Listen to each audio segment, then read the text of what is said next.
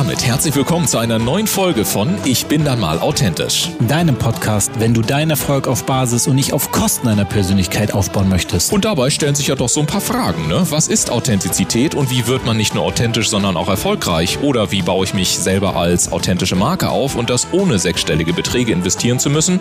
Oder auch die Frage, ist authentisch sein eigentlich überhaupt noch gefragt in der heutigen Zeit von Fake-Fotos, High-Glossy Social-Media-Profilen und permanenter Sofortempörung? Wir sind deine Gastgeber Dennis Sievers und Ulf Zinne. Und jetzt gehen wir wieder einer spannenden Frage rund um das Thema Authentizität auf den Grund. Und ganz wichtig, wenn du selber einmal Gast sein möchtest, dann höre dir unbedingt den Abspann an. Dort bekommst du alle weiteren Infos. Und jetzt legen wir direkt los. Viel Spaß mit der heutigen Episode.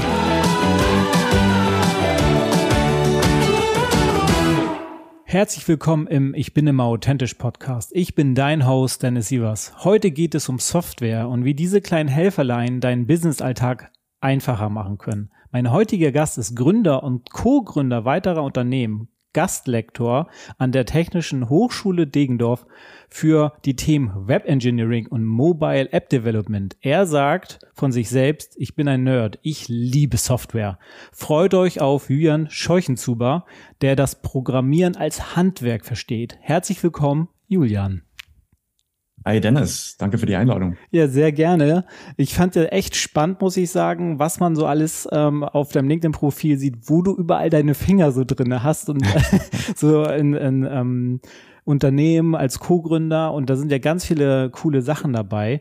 Und da habe ich mir eine Frage jetzt ausgedacht, die, ähm, die nämlich ist, wenn man deine Persönlichkeit als Grundlage einer Software nehmen würde, was wäre mhm. das für eine Software und welche Probleme würde diese lösen? Halleluja. Steigst ja gleich steil ein, du. ähm, ja, dann muss ich natürlich sagen, es wäre eine Mobile-App, weil die hast du immer parat, die kann immer mal hilfreich sein, die braucht öfters mal Updates, weil sonst funktioniert sie nicht so, wie sie soll und muss ja auch auf dem Laufenden bleiben. Und es soll einfach sollen ein Helferlein für deinen Alltag sein und du sollst dir immer denken, wenn du sie benutzt, ach, das ist ja praktisch. das ist eine coole äh, Antwort auf die Frage. Aber ja, ich versuche immer so die erste Frage so ein bisschen, ich sag mal ein bisschen hochwertiger auf jeden Fall zu machen, so dass es eben keine Standard-Einstiegsfrage ist und ähm, hoffe, ja, dass super, das ist doch schon mal cool. Aber ich fand deine Antwort auch cool, dass du sagst, okay, du bist auf jeden Fall äh, mobil ähm, oder mobile unterwegs. Und ich mhm. meine, die letzten Jahre, wie ich schon erwähnt habe, du bist Co-Founder von vielen Unternehmen. Und da, da stelle ich mir natürlich die Frage, bei so vielen Unternehmen, wo er auch noch zumindest drinsteht bei LinkedIn, dass du heute da noch so aktiv bist. Was mhm. ist deine Motivation und vor allem, ich sag mal, woher nimmst du die Energie, dich in all diesen Projekten da so mit einzubinden? Mhm. Ähm, sagen wir mal, die Energie, die muss ich gar nicht proaktiv suchen. Das ist eher die intrinsische Motivation. Ah. Also ich brenne total für solche Themen. Von daher habe ich nie ein Motivationsproblem, weil naja, ich würde den Sachen ja sowieso ständig hinterherlaufen. weißt du, und ähm, das Ganze kommt eigentlich, sagen wir mal, aus, aus meiner eigenen Company, Level 51. Und zwar waren wir da seit jeher, wir haben nächstes Jahr zehnjähriges, im digitalen Projektgeschäft. Also wir haben eigentlich als Dienstleister Softwareentwicklung gemacht, ursprünglich für andere Startups, die selber keine Techies hatten. Das war so ein bisschen unser Business Case. Und da war zum ersten Mal auch mal ein bisschen so im Raum, ob ich ähm, für gewisse Ventures dann den Interims-CTO zum Beispiel stelle. Mm. Weil diese Stelle muss natürlich besetzt sein für ein junges Startup, das zumindest ein teilweise oder vollumfänglich digitales Produkt hat. Gerade in der Außenwirkung, in einem Gespräch mit Investoren, wenn es heißt, okay, ihr seid ein, Tech-Startup, habt aber keinen CTO, äh, was ist da los? Und ähm, dann habe ich das ein bisschen so mit angeboten ähm, und das lief eigentlich so gut und ich fand es so faszinierend, weil wenn du als Techie irgendwie ein Projekt oder ein Startup mit reingehst, du lernst ja nicht nur immer mehr über die Softwareentwicklung, sondern du lernst auch viel über die Fachdomäne, ähm, über die es im Startup eigentlich geht. Mhm. Na, und da, da haben wir schon ein breites ähm, Pamphlet an, an Thematiken jetzt gesehen die letzten Jahre, fast, oder darf ich ja schon sagen, im letzten Jahrzehnt. Über klassische Musik im Web, über einen Ausflug in die Blogosphäre, zum Thema äh, Ernährungsberatung, Einkaufsassistenz. Ähm, wir hatten sogar mal oder sind immer noch ein äh, in einem Projekt, da geht es substanziell um Pigmente und den Vertrieb und die wow. Herstellung. Also wirklich was, wo man so als 0815 Normalo eigentlich keine Berührungspunkte damit hat. Und in Summe fasziniert mich das einfach. Das finde ich ja richtig spannend, weil man ja immer irgendwas zum Lernen hat. Also der, der, Kopf kriegt ja immer neu, neuen Input und erweitert ja somit ja nochmal die Blickwinkel. Das finde ich ja super spannend.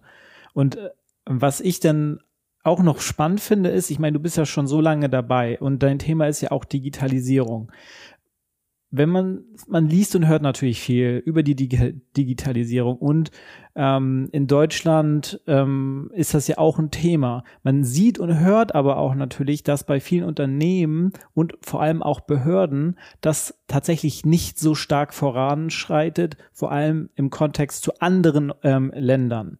Was ist denn deine Meinung dazu, ähm, wie, ähm, wie Unternehmen oder Behörden tatsächlich aufgestellt sein sollten. Mhm. Okay, hast du, hast du noch drei, vier Stunden mehr Zeit, dass wir das Thema sprechen Nee, ähm, du sprichst da was sehr, sehr Relevantes an. Und ähm, als Techie in Deutschland ist so eine Sache. Einerseits ist irgendwie kein schlechter Standort, aber gerade du hast das, das B-Wort ausgesprochen. Behörden. Das ist tatsächlich ein bisschen so ein Thema hier in Deutschland. Ne? Also ähm, klar, es gibt so eine heterogene äh, Meinungslage und das ist auch total legitim, aber mal ganz ehrlich, ne? also neulich ging ja wieder rum, dass irgendein Ministerium eine Ausschreibung für einen neuen Faxanbieter macht.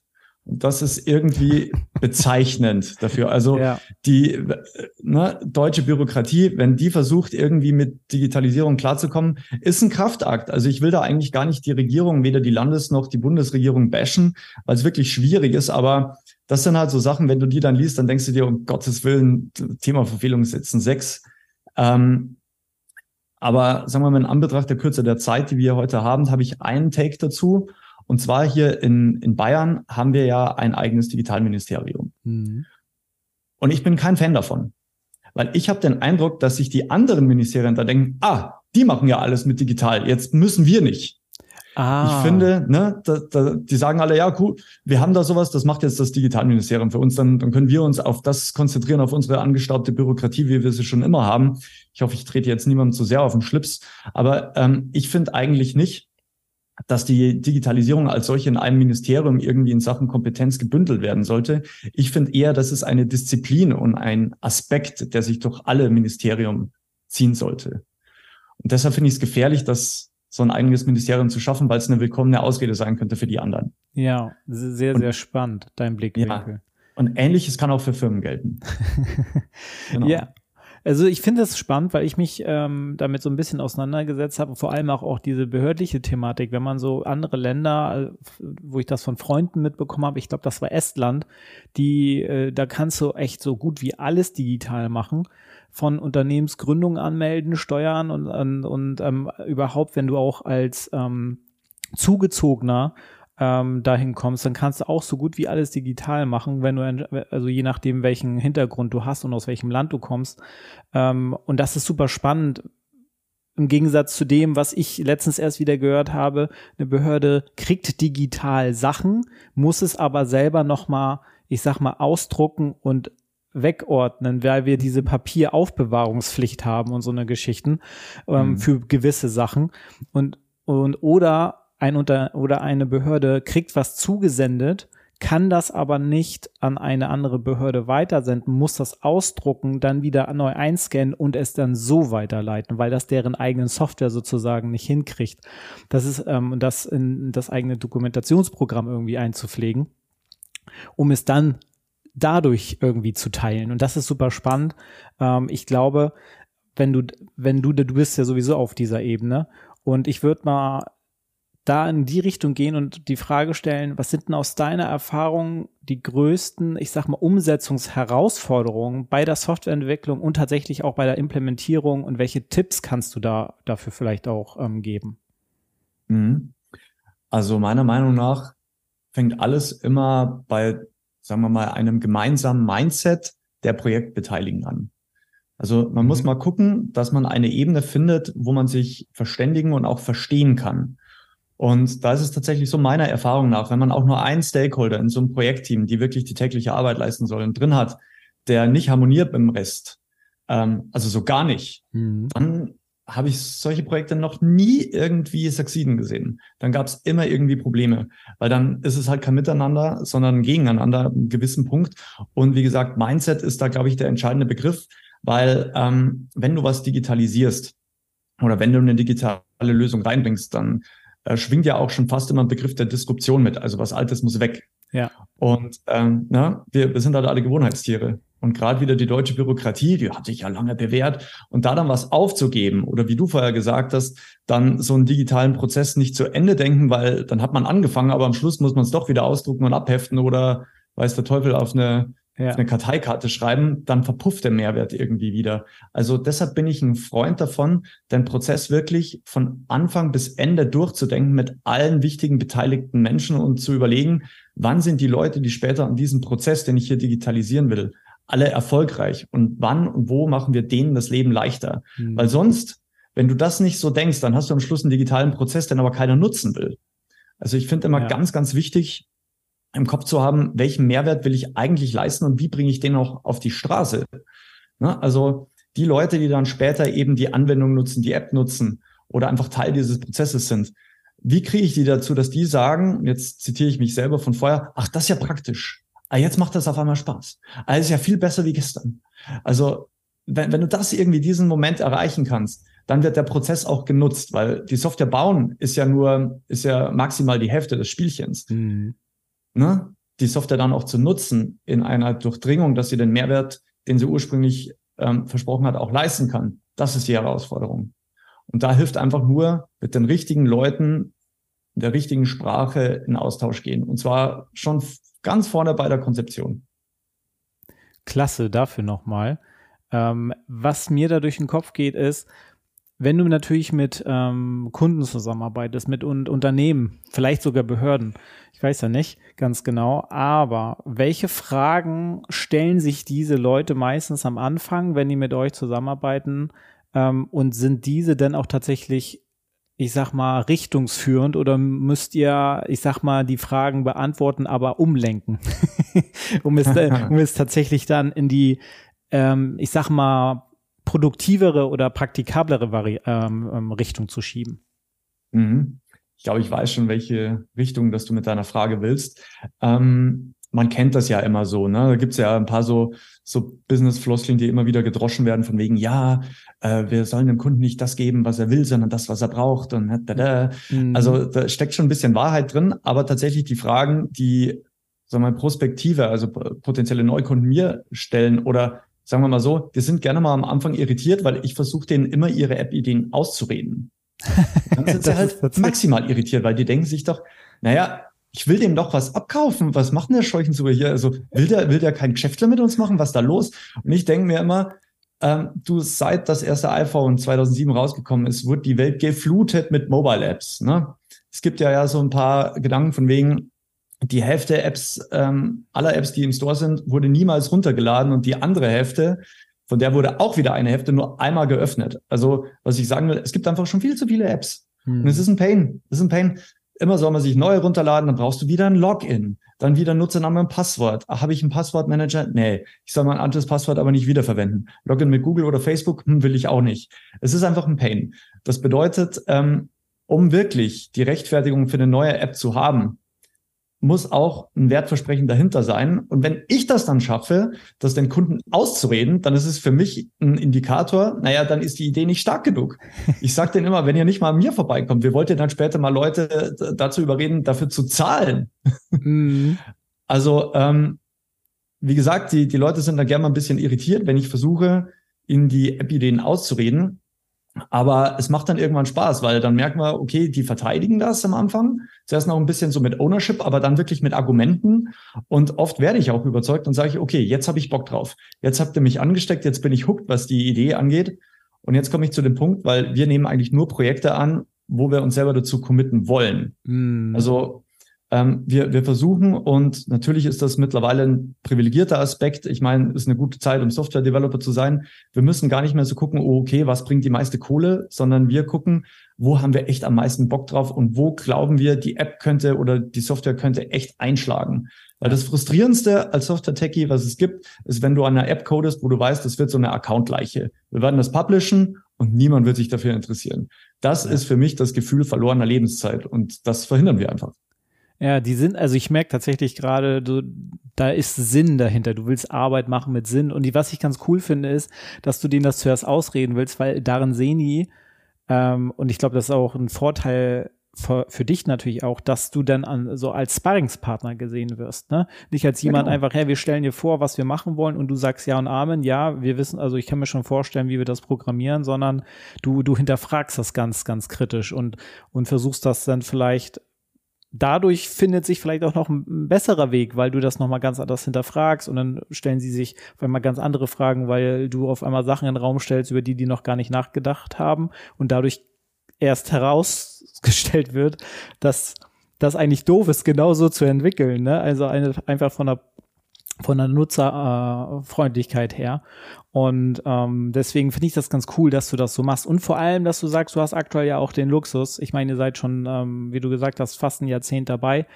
Und ähm, da hat man schon einige Kunden- und Kundenprojekte gemacht, so dass man tatsächlich sagen kann, okay, es läuft gut und die Zeit ist tatsächlich gerade, Digitalisierung ist ja ein großes Thema. It's good to be a techie. Ja, ja, definitiv, definitiv.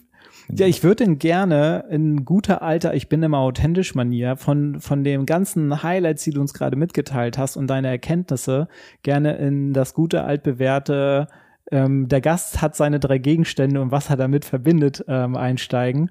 Und mhm. ähm, wir haben ja eben schon, ähm, bevor wir die Aufnahme gestartet haben, ein bisschen drüber geredet. Ich weiß schon ansatzweise, was kommt, aber was sind das denn jetzt ganz genau für drei Gegenstände und was verbindest du mit denen?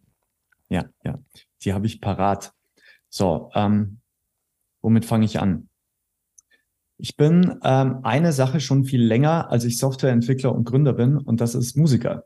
Und zwar bin ich Gitarrist, und zwar seit ich neun Jahre alt bin. Also schon eine ganze Weile. Ja. Also schon deutlich länger Musiker, als ich nicht Musiker bin.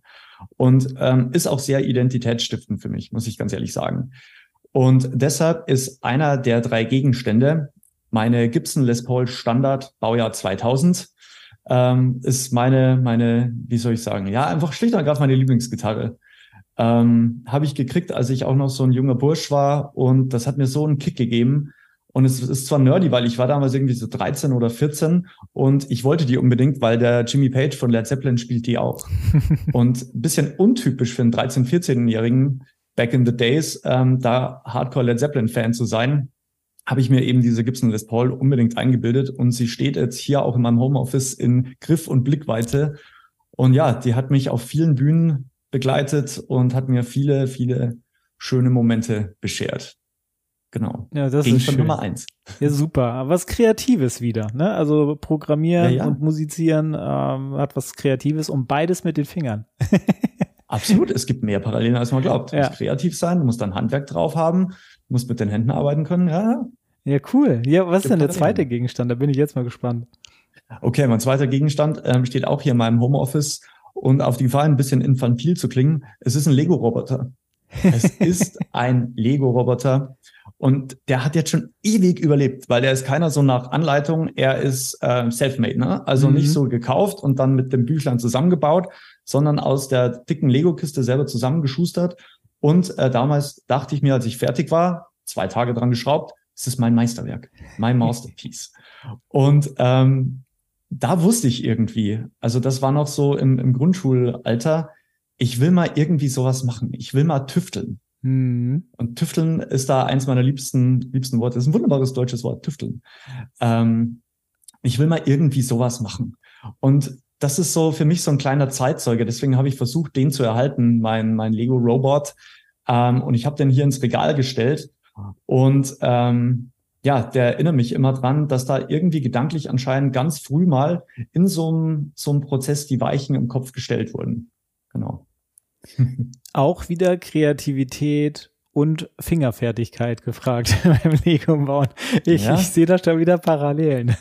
An, anscheinend, ja. Hast du, hast du recht, kann ich nicht abstreiten. Ja, Sachen zusammenbauen, das ist handwerklich. Beim Tippen ist es Tipp also es ist, äh, sind die mhm. Finger auch in Bewegung, aber du baust dann halt auf dem Bildschirm was zusammen.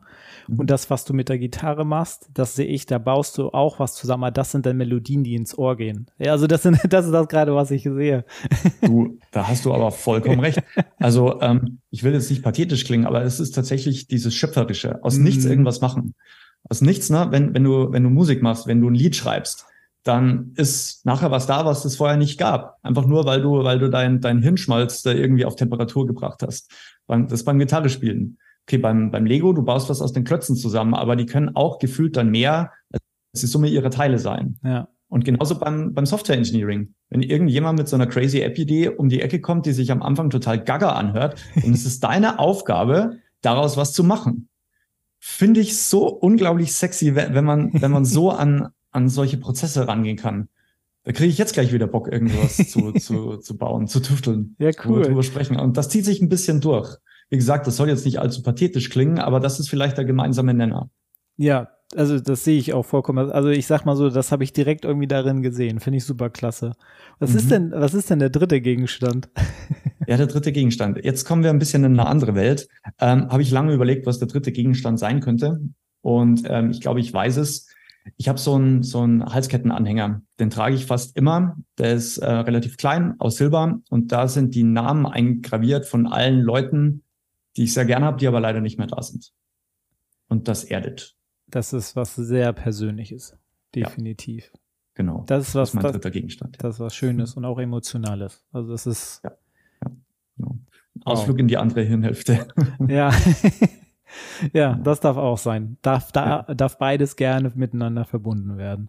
Das finde ja, ich sehr find schön. Genau. Okay, super. Also da würde ich, wow, also ich weiß jetzt gar nicht, wie ich den nächsten Schwung zum nächsten Thema machen soll, weil das gerade mir so ein schönes, äh, was Schönes hat. Aber vielleicht können wir das damit machen, dass du in den letzten zehn Jahren einiges ähm, schon geschaffen hast. Und die Frage ist tatsächlich aus meiner Sicht, was möchtest du in Zukunft noch erreichen? Also beruflich. In welche Richtung darf sich das Unternehmen Level ähm, 51 ent entwickeln? In welche Richtung willst du dich entwickeln? Ähm, was für größere Projekte stehen vielleicht sogar an, von denen du vielleicht schon erzählen magst oder darfst? Mhm. Ja, es gibt so zwei Sachen, ähm, wie wir hier in Bayern sagen, die würden mich sticken. Und zwar ähm, ist es einmal, wenn wir bei Level 51 bleiben, es wäre mal richtig cool, wenn wir eins der Ventures, wo wir beteiligt sind oder ähm, die wir mitverantworten, wenn wir da mal so einen internationalen Wurf schaffen würden. Also wenn wir mal so ein fetten internationalen Launch hinknallen könnten. Mhm. Das wäre mal richtig geil. Weißt schon, was so richtig groß aufziehen, weil viele, viele Sachen, ne, du machst das ja in Testmärkten, du sagst, okay, jetzt launchen wir erstmal in Deutschland oder im Dachraum oder suchst dir irgendwie noch einen nischigeren Markt, äh, probierst da aus, ist ja total legitim, iterierst dann hoch und guckst, was ist eben der, der beste Market Fit irgendwie für dein Produkt und ähm, ja, guckst einfach. Aber wenn sich mal eine Sache abzeichnet, wo wir sagen, okay, wir können da international was machen und zwar vielleicht nicht B2B, sondern B2C, also für den Endkunden, für alle Lieschen Müllers dieser Welt und da so, so einen großen Wurf aus der Taufe heben, wo wir dann auch, wie gesagt, ähm, vielleicht mal die, die ganze Welt rumtouren müssen, vielleicht mal ins Valley müssen, vielleicht sogar mal nach China müssen oder so, um, um da irgendwie den, den Launch mit zu begleiten und groß zu machen. Das wäre schon ein Knaller, ey. Da hätte ich richtig Bock. Aber ähm, ich sehe, alles, was wir gerade machen, ist auch ein bisschen Lehrschule dafür, weil ich, ich sage das ganz ehrlich, wenn ich jetzt heute Gelegenheit hätte, dann würden mir die Knie noch ein bisschen zittern. Also ähm, das wäre schon höchst spannend und da müsste ich mit mir selber noch mal ins Gebet äh, gehen ob ich schon fit for the job wäre. Also das ja. ist schon nochmal eine andere Nummer. Ich glaube aber, dass es äh, so eine gewisse Nervosität, ich glaube, völlig normal ist weil man sich ja dann auf was Neues einstellt. Ich meine, ich nur mal so für dich, lieber Zuhörer, während der Jürgen gerade darüber geredet hat, was er in Zukunft gerne mal machen würde, dass das international geht, der hat die Augen haben gerade geleuchtet, der hat gegrinst ohne Ende. ihr habt das nicht gesehen, aber ich hoffe, ihr habt's gehört. Ich habe es zumindest sehen dürfen und ähm, da ich habe richtig gesehen, wie du in deinem Kopf warst und geträumt hast, richtig. Das fand ich mhm. richtig spannend gerade. Und da drückt dir natürlich die Daumen, dass das dann auch funktioniert, dass du das in diese Richtung bringst bringen, ähm, bringen kannst. und danke, danke. vor allem auch ähm, sagst, hey, ich fühle mich auch ready dafür. Ich glaube aber, die so eine gewisse Nervosität ist immer da, da schlottert einem die Knie. ähm, gehört dazu, ne? Ja. So ein abgekochter Hund kannst du gar nicht sein, dass dich das kalt lässt. Das glaube ich aber auch nicht, muss ich ganz ehrlich sagen. Ne, aber es ist cool, dass du da so Bock drauf hast. Und ähm, dann gehe ich doch mal direkt in die Ansprache von euch Zuhörern. Wenn ihr sagt, hey, wir haben gerade sogar ein Projekt, was international gehen soll und der Julian hört sich irgendwie cool an, mit dem würden wir das Projekt gerne machen, dann meldet euch doch gerne bei ihm. Ihr findet die Links zu seinem LinkedIn-Profil und der Webseite in den Show Notes und dann schaut doch mal, geht ins Gespräch und schaut, was man zusammen wuppen kann oder wie er so schön sagt, zusammen tüfteln kann und dann mhm. ähm, schaut, was geht und dann melden, meldet euch. Und ich sehe euch oder höre, äh, hoffe doch, dass ihr uns nächste Woche dann nochmal hört. Und ich danke dir, lieber Julian, dass du da warst, dass du deine Freude, deine Expertise geteilt hast und äh, deine Zukunftspläne und Wünsche. ja, vielen Dank dir, Dennis. Hat Spaß gemacht. Mir auch. Bis bald.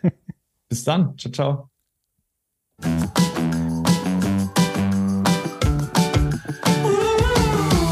Und damit sagen wir wieder vielen Dank, dass du heute mit dabei warst. Wenn dir die heutige Folge gefallen hat, dann empfehle diesen Podcast doch gerne über Social Media und verlinke uns gerne. Und wenn du selber einmal zu Gast sein möchtest, dann sende einfach eine E-Mail an podcast.ulfzinne.com und wir melden uns bei dir mit allen weiteren Informationen. Wir freuen uns, dich in der nächsten Episode wiederzuhören.